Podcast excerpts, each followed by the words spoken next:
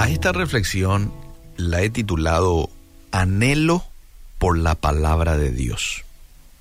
Anhelo por la palabra de Dios. Y quiero hacer referencia a un texto que se encuentra en Primera de Pedro 2.1.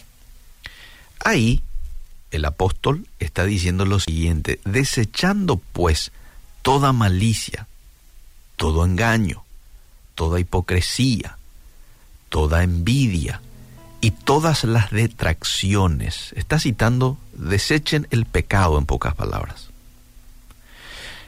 Y en el verso 2 nos dice, desead como niños recién nacidos la leche espiritual no adulterada.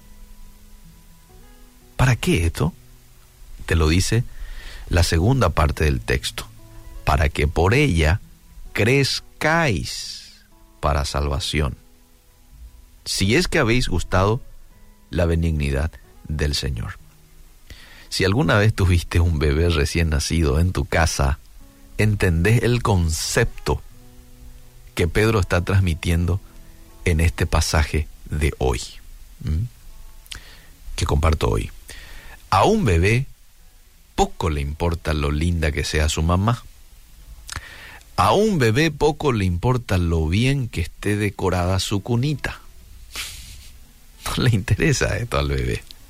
Hay algo que un recién nacido quiere por encima de todo.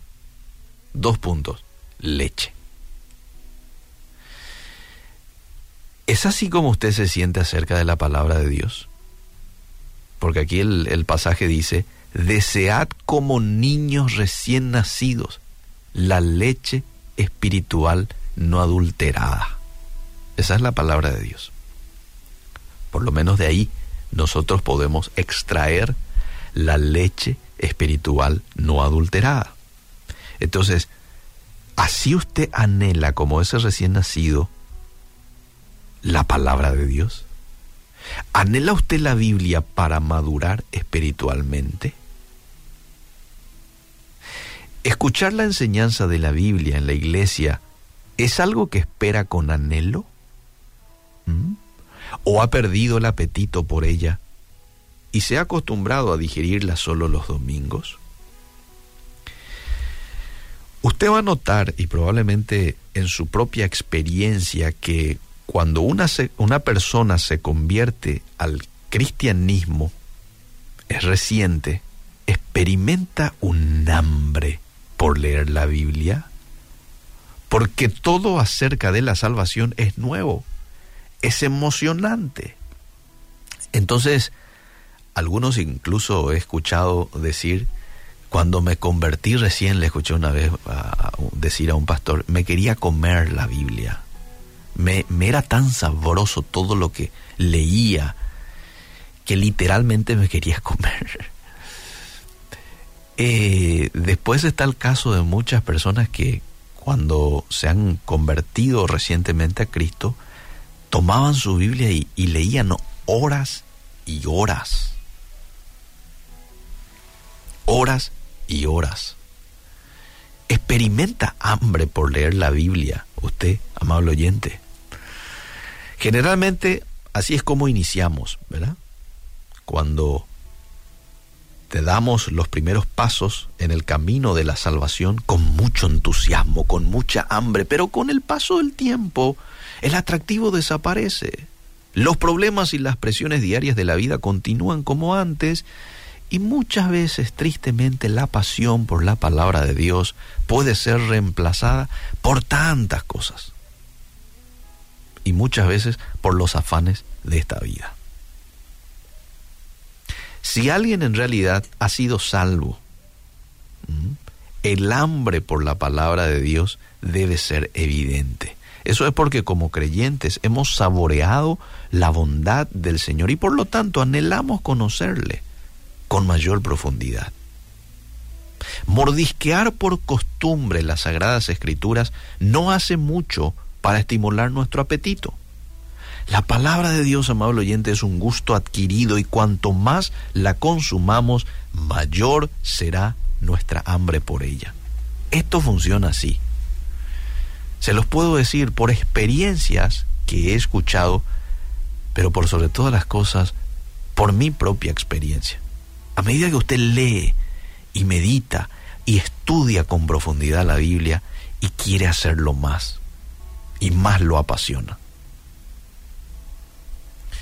Entonces, si usted es una de esas personas que ha perdido su deseo de la palabra, pídale en esta mañana al Señor, Señor, restaura mi apetito por leer tu palabra todos los días. Y a medida que se familiarice más con la Biblia, va a notar que su entendimiento y su deseo de ella aumentan. Y lo mejor de todo es que su amor y su devoción por Jesús también va a crecer. Y no solo esto, su mente, su corazón va a ser transformado. Y no estoy exagerando con esto que le digo, oyente. Vas a pensar de manera distinta cuando internalizas la palabra de Dios, una palabra llena de poder en tu corazón y en tu mente.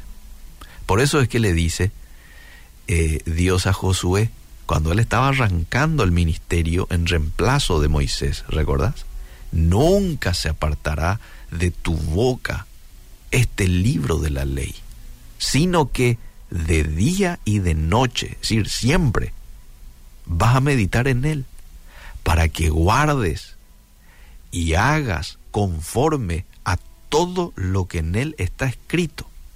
Interesantemente que uno va a guardar y va a hacer todo lo que uno medita día y noche.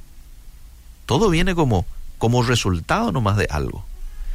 Y al final, como resultado de meditar de día y de noche en la Biblia y hablar la palabra de Dios, como resultado de hacer la palabra de Dios, traducirlo en acciones, dice, para que todo lo que eh, sea prosperado para que seas prosperado en todo y te vaya bien.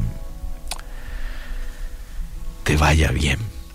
Que Dios nos ayude, que Dios encienda el deseo por estudiar la Biblia con seriedad, con formalidad, siendo sistemáticos en el estudio de la Biblia. Y deja nomás el tema del hambre que probablemente hoy has perdido por la palabra de Dios, deja en manos de Dios. Él va a darte nuevamente esa hambre y esa sed por su palabra. Vos haces nomás lo que te corresponde.